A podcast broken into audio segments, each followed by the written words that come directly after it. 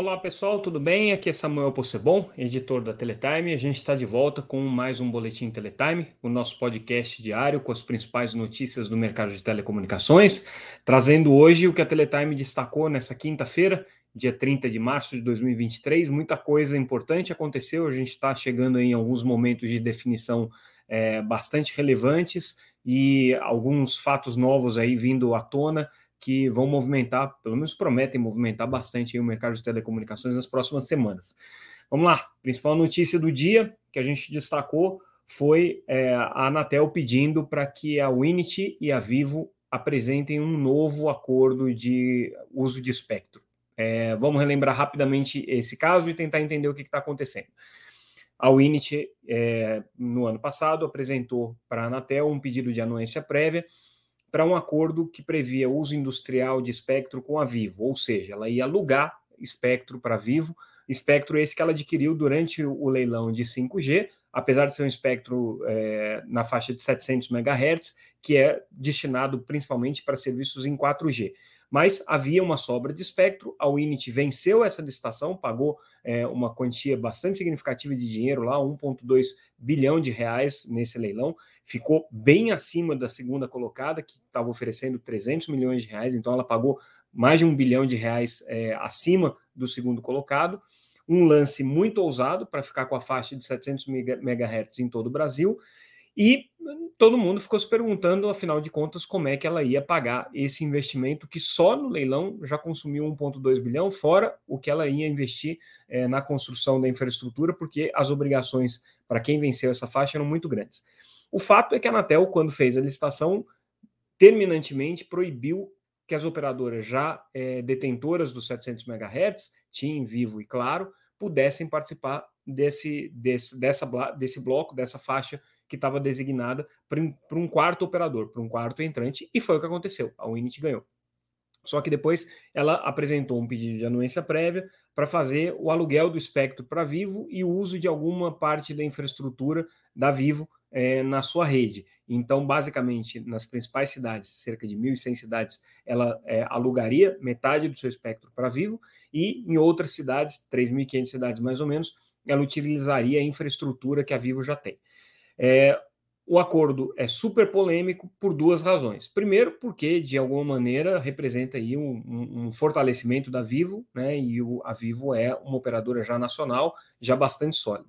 O segundo motivo é que a intenção da Anatel, pelo menos é isso que se entendeu quando ela proibiu a, a Vivo, a TIM, claro, de participarem do leilão é, no bloco de 700 MHz, é, a Anatel estava justamente buscando aí fomentar a entrada de um, um, quarto operador. E aí a Vivo adquirindo, ou pelo menos alugando esse espectro, é, seria uma forma de, de alguma maneira, é, dar um drible aí nessa, nesse, nesse espírito do edital, vamos chamar assim. Bom, o assunto, para lá de polêmico, muitas partes se manifestando com relação a ele, então oposição é, da Telcomp, oposição da Associação NEL, oposição da BrisaNet, os operadores regionais caindo de pau em cima desse, desse acordo, botando muita pressão na Anatel, e a própria Anatel muito pressionada, porque é, evidentemente havia ali um problema com relação aos planos originais da agência, né? O que, que ela estava é, buscando com esse com essa licitação.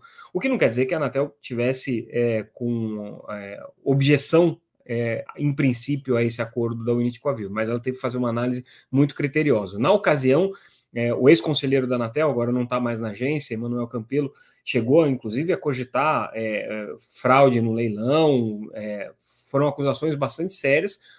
A bola baixou um pouquinho, só que tanto a área jurídica da Anatel quanto a área técnica da Anatel gongaram essa operação. Disseram: olha, não dá para passar essa operação aqui, de fato, ela representa aqui uma, uma, uma, uma burla é, ao espírito do, do edital, ainda que não tenha sido é, diretamente apontado nenhuma fraude na licitação, o que é bom para Vivo, porque se tivesse sido apontada uma fraude na licitação, a Vivo estaria bastante complicada, porque ela seria é, um agente fraudador e poderia ter implicações aí bem sérias para ela. Então, houve aí uma, uma burla ao espírito, vamos dizer assim, do edital.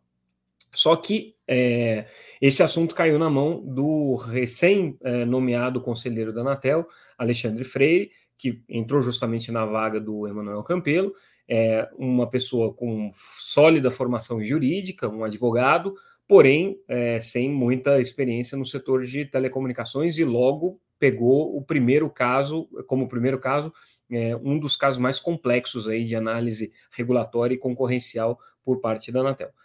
O que, que o conselheiro tem feito? Tem analisado, pediu diligências à área técnica da Anatel, que se manifestou novamente, é, pediu é, informações para as empresas, tem dialogado com todos os é, setores aí que estão manifestando oposição a esse acordo e tudo mais. E aí, hoje, é, ele uh, soltou um ofício para as operadoras, é, o Init Vivo, pedindo para que elas reapresentem um acordo de aluguel de postos. Como é que a gente lê esse fato? Tá? De duas maneiras. O lado positivo para o Init e para Vivo é que o conselheiro não está disposto a barrar a operação logo de cara. Então, ele, ao pedir um novo, para que se apresente um novo acordo, ou o acordo em novos, novos termos, ele está abrindo a possibilidade para que as operadoras é, resolvam problemas que possam ter sido detectados aí.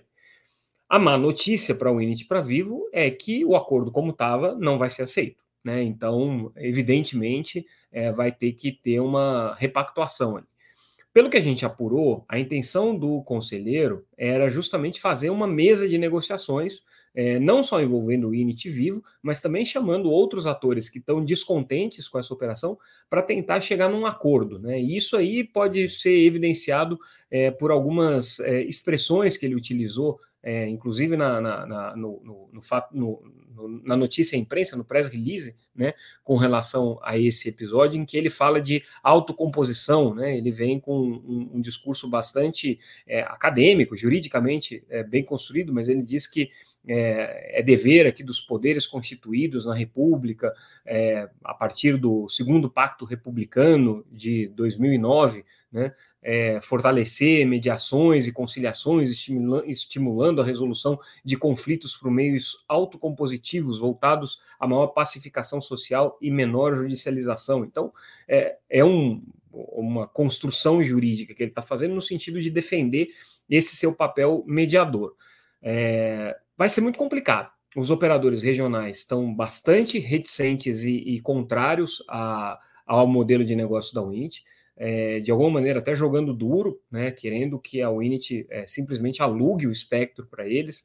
É, a Unity, obviamente, quer rentabilizar o seu modelo de negócio, que envolve a construção de torres, a operação das herbes, e não quer fazer um negócio que seja um mero aluguel de espectro. Por outro lado, ela alega que ela só vai conseguir se viabilizar se ela tiver um cliente âncora como é a Vivo. Lembrando que ela tem de saída um investimento de mais de um bilhão de reais acima do que ela poderia ter tido só pelo lance que ela deu no leilão, fora os compromissos que ela tem.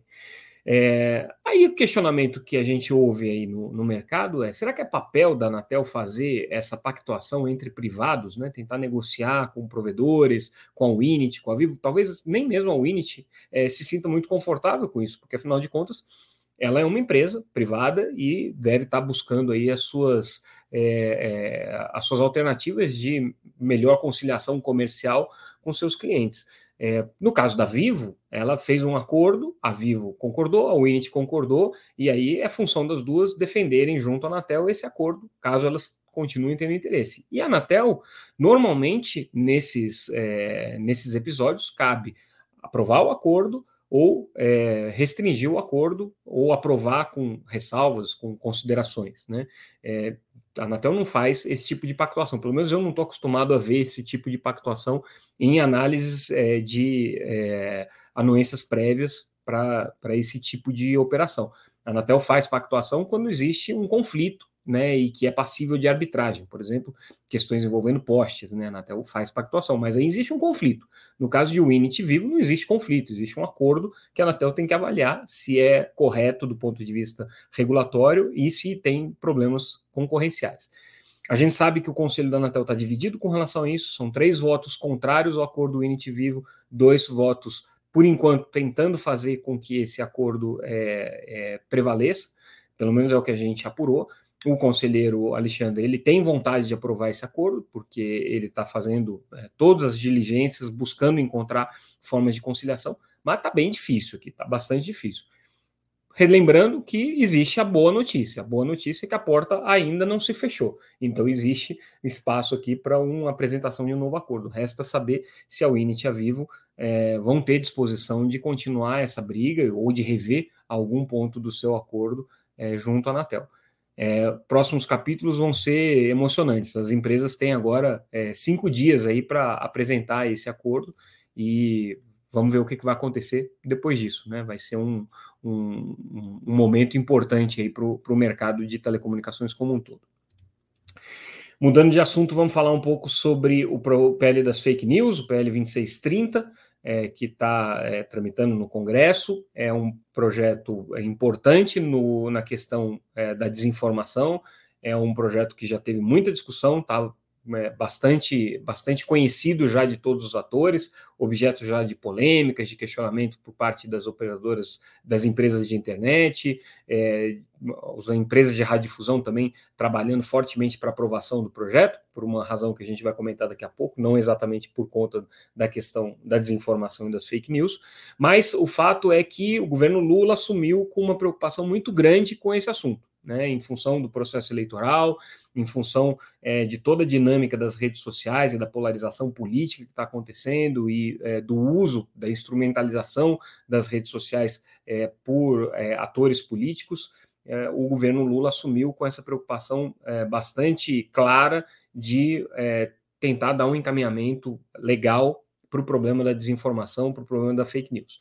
E aí, é, o caminho que está se desenhando, e a gente apurou isso, tivemos acesso aí a um anteprojeto, né, uma minuta de projeto de lei, mas um, um anteprojeto que o governo é, pretende apresentar como um substitutivo para o PL 2630, é, que traz algumas novidades e algumas visões interessantes aí do governo atual com relação a esse tema.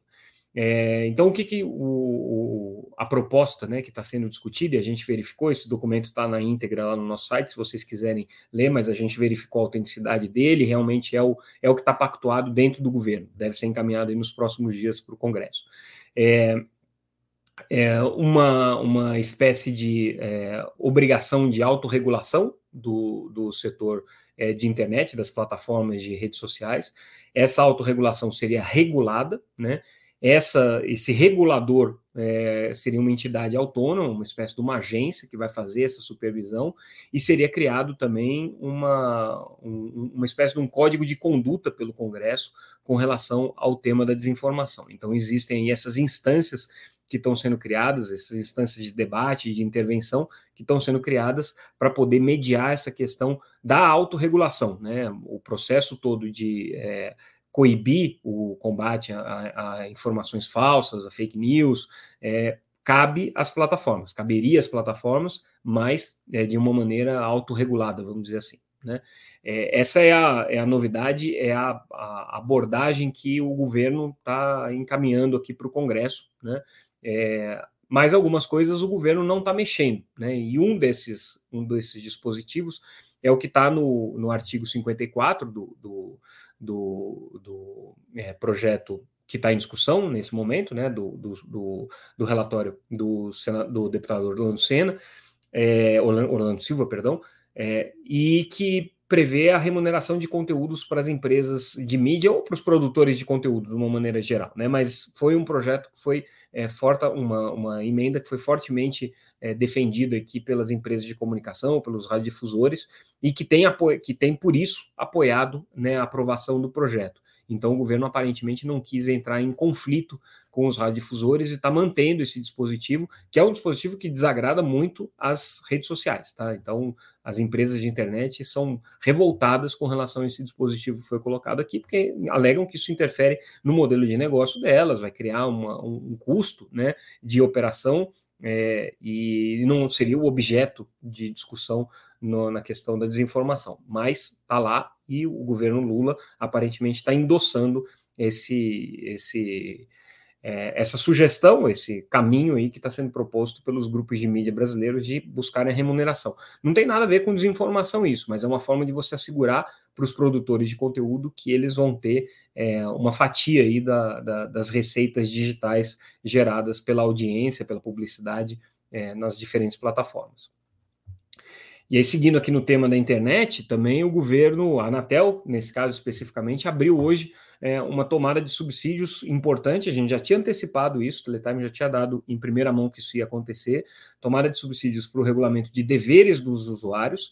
É, os deveres dos usuários são hum, hoje três que estão enumerados ali na, na Lei Geral de Telecomunicações, no artigo 4, é, e esses deveres não estão regulamentados. A Anatel quer regulamentar isso porque ela entende que seria um caminho por aí de começar a regular a relação entre empresas de internet e empresas de telecomunicações, sobretudo as empresas de internet que geram uma quantidade muito grande de dados e que, de, de tráfego, né? E que, portanto, é, oneram a infraestrutura de telecomunicações e criam é, problemas aí para a infraestrutura de telecomunicações. Então, dentro dessa consulta, dessa tomada de subsídios, né, que vai até julho, é, a Anatel elencou ali uma, uma lista de perguntas, né, são é, 28 perguntas que estão colocadas ali pela agência, e essas perguntas, é, de alguma maneira, induzem é, o debate justamente sobre a regulação das plataformas. Então, existe aí uma, uma uma, um roteiro né, que a Anatel está colocando é, daquilo que ela quer saber, daquilo que ela quer ouvir,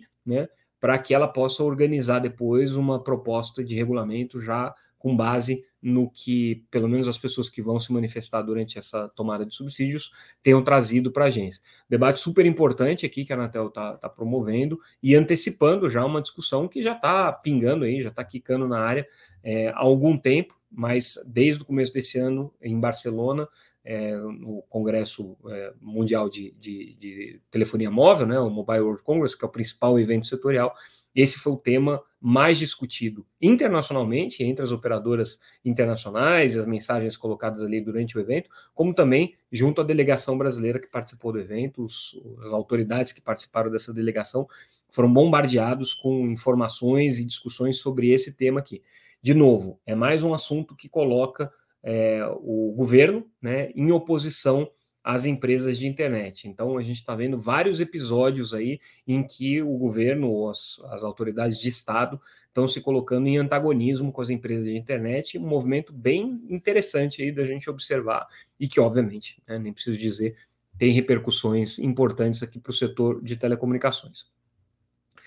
Hoje a gente traz é, também uma entrevista com o presidente da RNP, é, a Rede Nacional de Pesquisas, Nelson Simões. Ontem a gente trouxe algumas notícias sobre a estratégia da RNP, o que, que eles estão pensando em fazer da vida. Né? A RNP, relembrando, né, tem sido uma organização social muito relevante para o governo implementar políticas públicas, então quase tudo que o Ministério das Comunicações está fazendo passa pela RNP, como, como contratante né, de, de, de serviços, como é, é, executora de licitações, né, vários projetos estão passando pela RNP. E aí a gente perguntou justamente para o presidente da RNP se ela pretende ser uma operadora de telecomunicações, afinal de contas está tão envolvida aí com as políticas públicas, e diz que não não vai ser operador de telecomunicações, está fora do, do, do, propósito da RNP. O que ela está fazendo é articulação de políticas públicas com o setor privado. Então, ela seria uma viabilizadora dessas PPPs para as políticas públicas do governo poderem dialogar com o setor privado e de uma maneira mais ágil, mais célere, né, mas é, para uma implementação que seja pelo mercado. Né? A RNP ela entra aí como indutora dessa relação. Então, é, segundo ele, continuam com foco em conectividade é, em universidades, continuam com foco em atuação é, no segmento de internet, mais voltado para é, a rede de pesquisas, propriamente dito, só que como eles têm o know-how e o conhecimento, eles estão, é, de alguma maneira, sendo muito acionados aí pelo, pelo Ministério das Comunicações para implementar essas políticas de conectividade.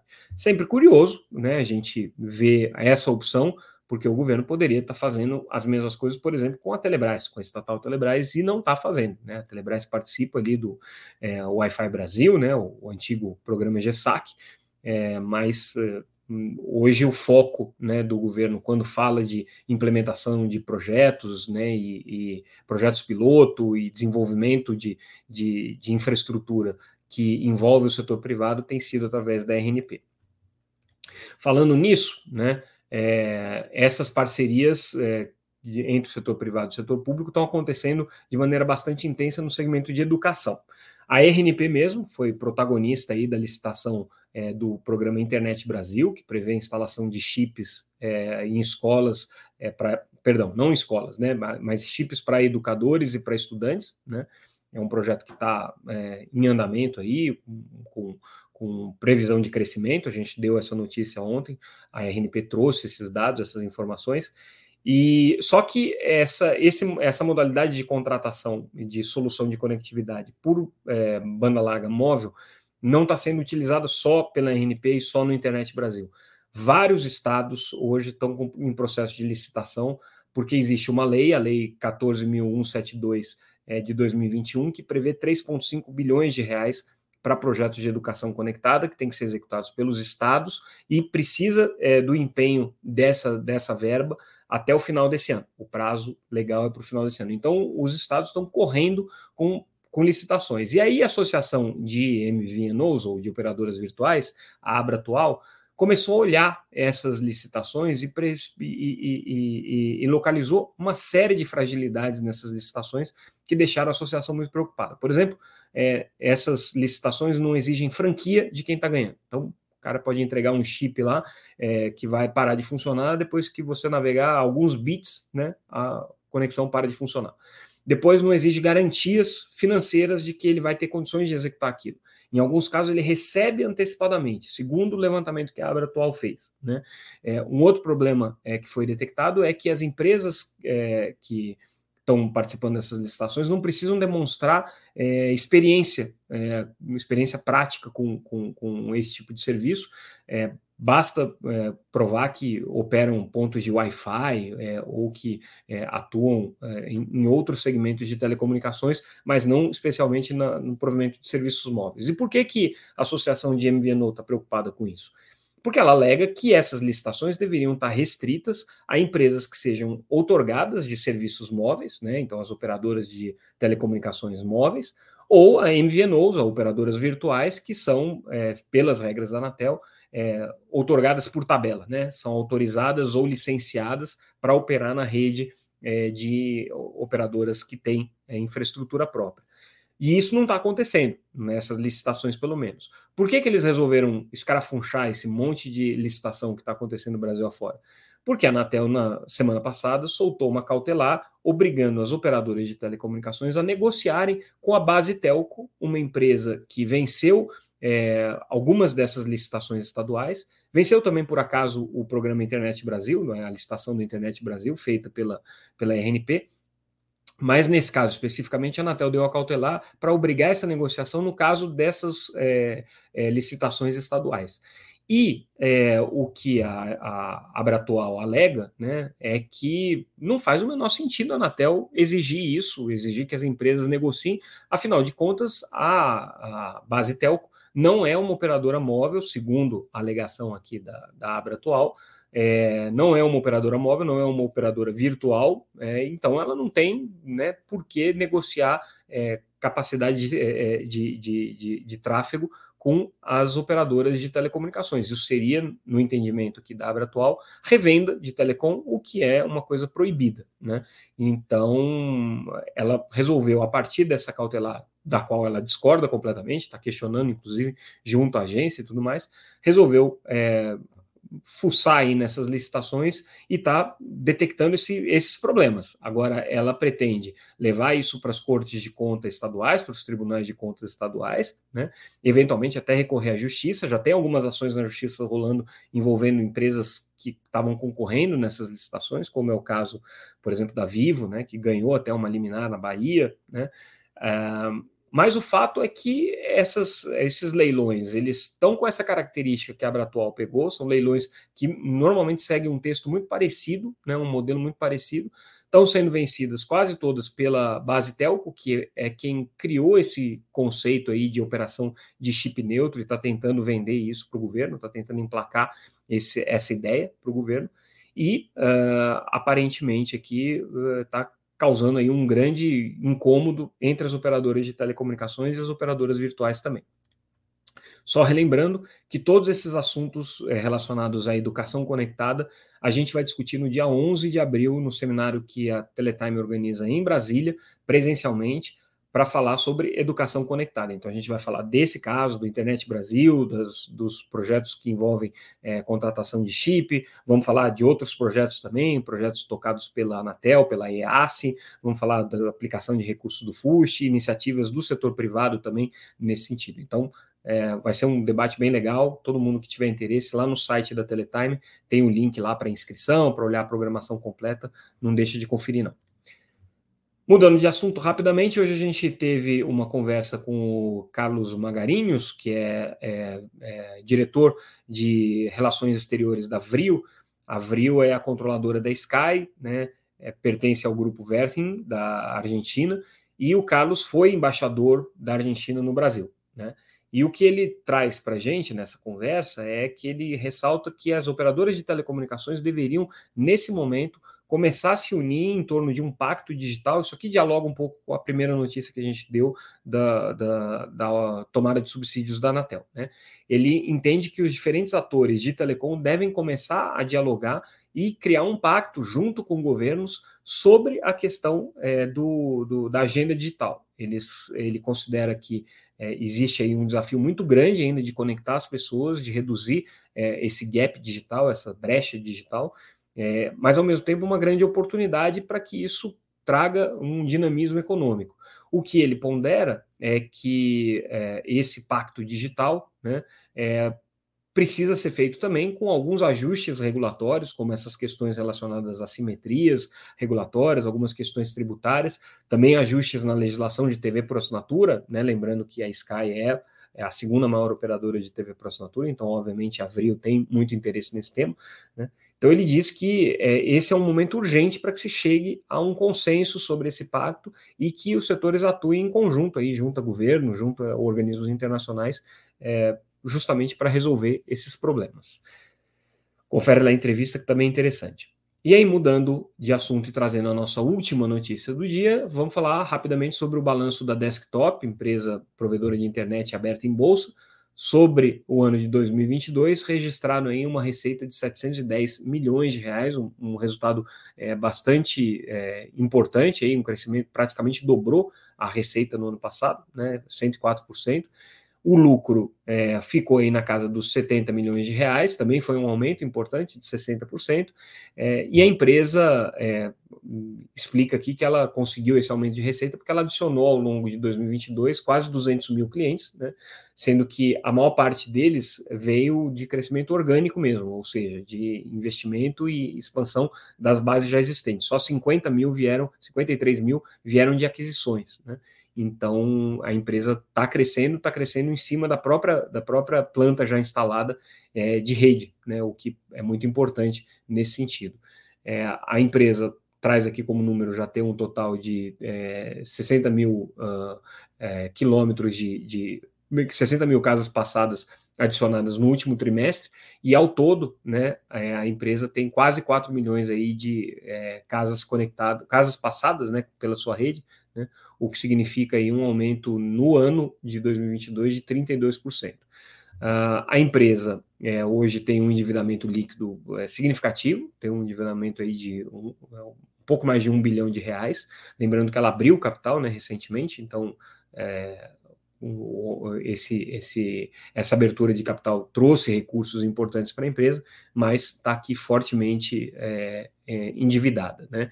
E uh, agora o foco dela tem sido justamente na expansão aí dos serviços de valor adicionado na sua rede, inclusive a, acrescentando aí é, é, provedores de streaming, como é o caso do Globoplay, entrando aqui na base da, da desktop. E com isso, pessoal, a gente encerra o nosso boletim de hoje. Mais uma vez agradeço a audiência de vocês. É, amanhã, sexta-feira, não vou atrapalhar vocês com o boletim Teletime, a não ser que aconteça uma coisa muito relevante, mas a gente não deve ter o boletim na sexta-feira, só voltamos então na segunda-feira com o nosso podcast diário, mas o site continua ativo, amanhã tem notícia, então confere lá no site www.teletime.com.br. Tudo que a gente comentar aqui está lá disponível gratuitamente. Se inscreva para receber a nossa newsletter. Se inscreva no nosso seminário é, Educação Conectada, que vai ser muito legal também. É, e a gente volta na semana que vem. Mais uma vez, obrigado pela audiência, obrigado pela atenção e até mais.